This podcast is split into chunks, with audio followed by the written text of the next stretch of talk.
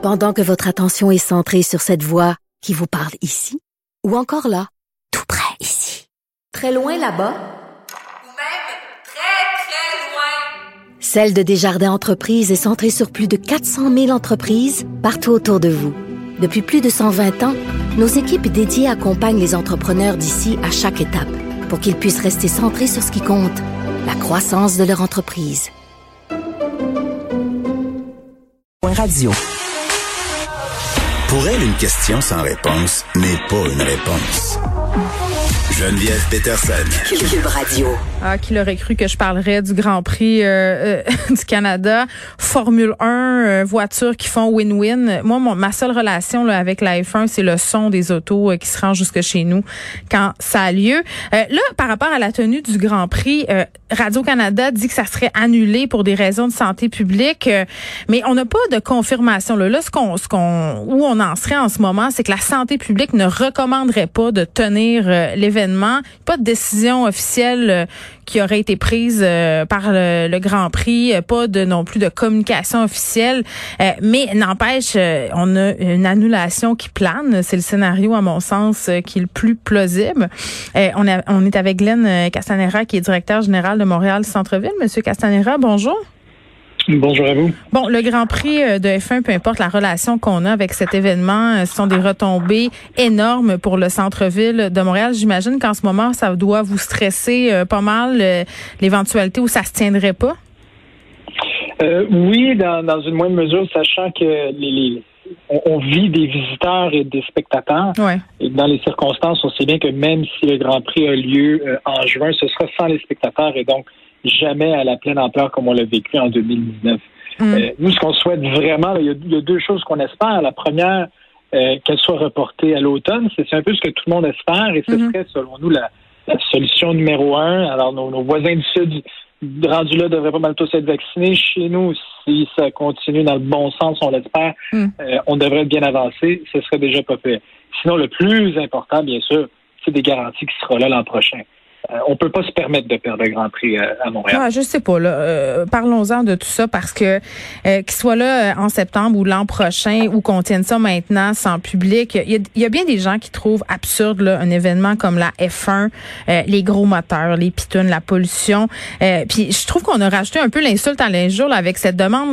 tout le temps, ils jouent toujours au gros bras les gens du Grand Prix. Là, c'est un grand privilège de nous accueillir, accueillir nous dons et là donnez-nous 6 millions de plus pour compenser le fait qu'on a pas de spectateurs. Désolé, là, M. Castanera, mais ça n'a pas très, très bien passé, là, ni pour les Montréalais, ni pour les Québécois en général, dans le contexte dans lequel on est en ce moment.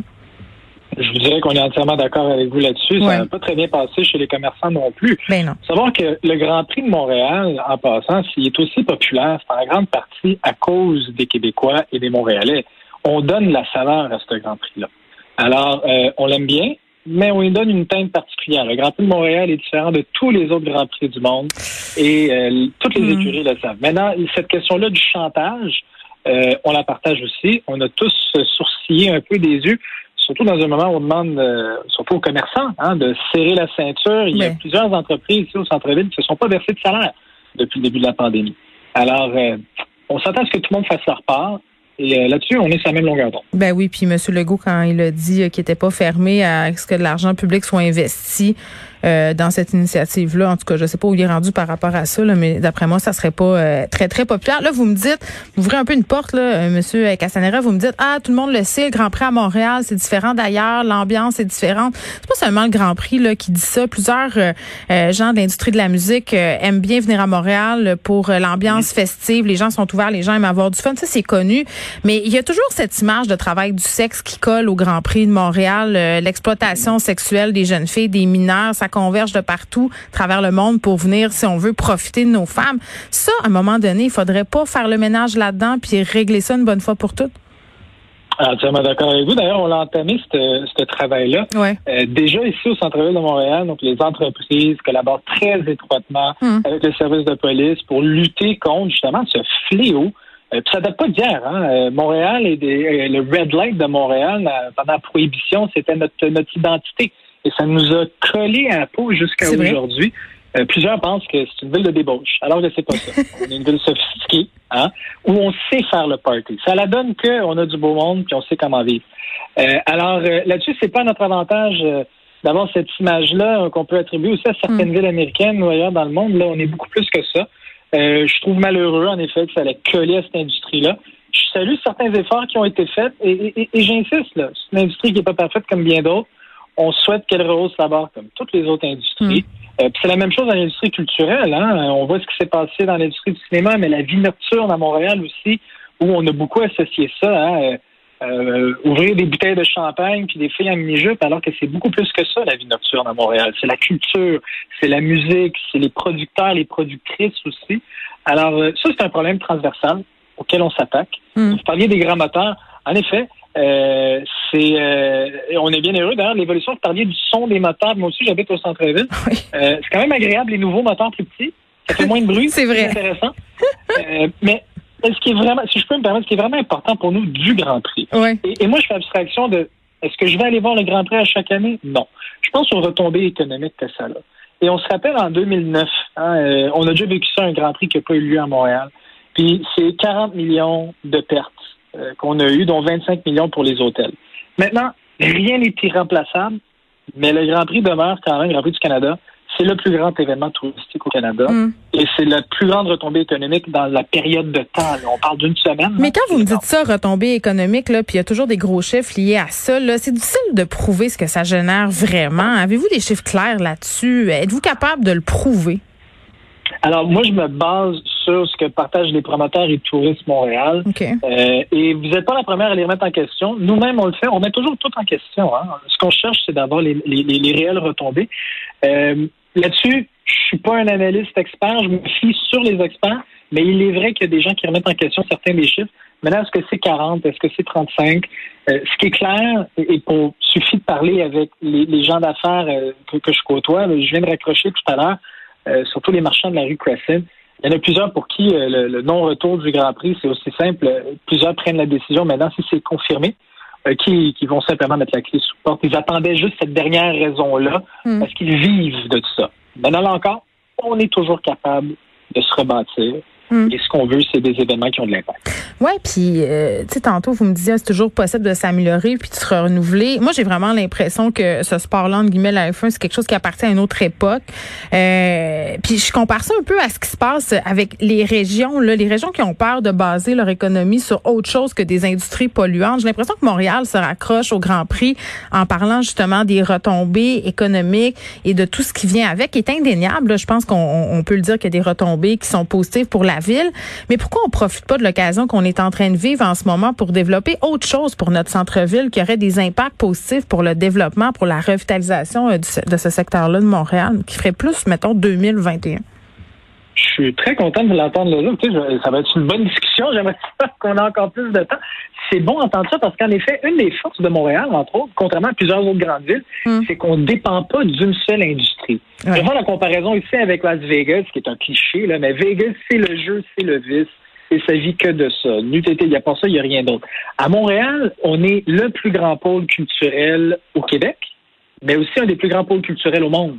On a un pôle institutionnel, on, est, on a plein d'attraits qu'il n'y a pas ailleurs, et c'est ce qui fait en sorte que, dans le contexte actuel qu'on vit, on n'est pas très inquiet au centre-ville pour ce qui est de la relance. On sait qu'on est extrêmement bien positionné.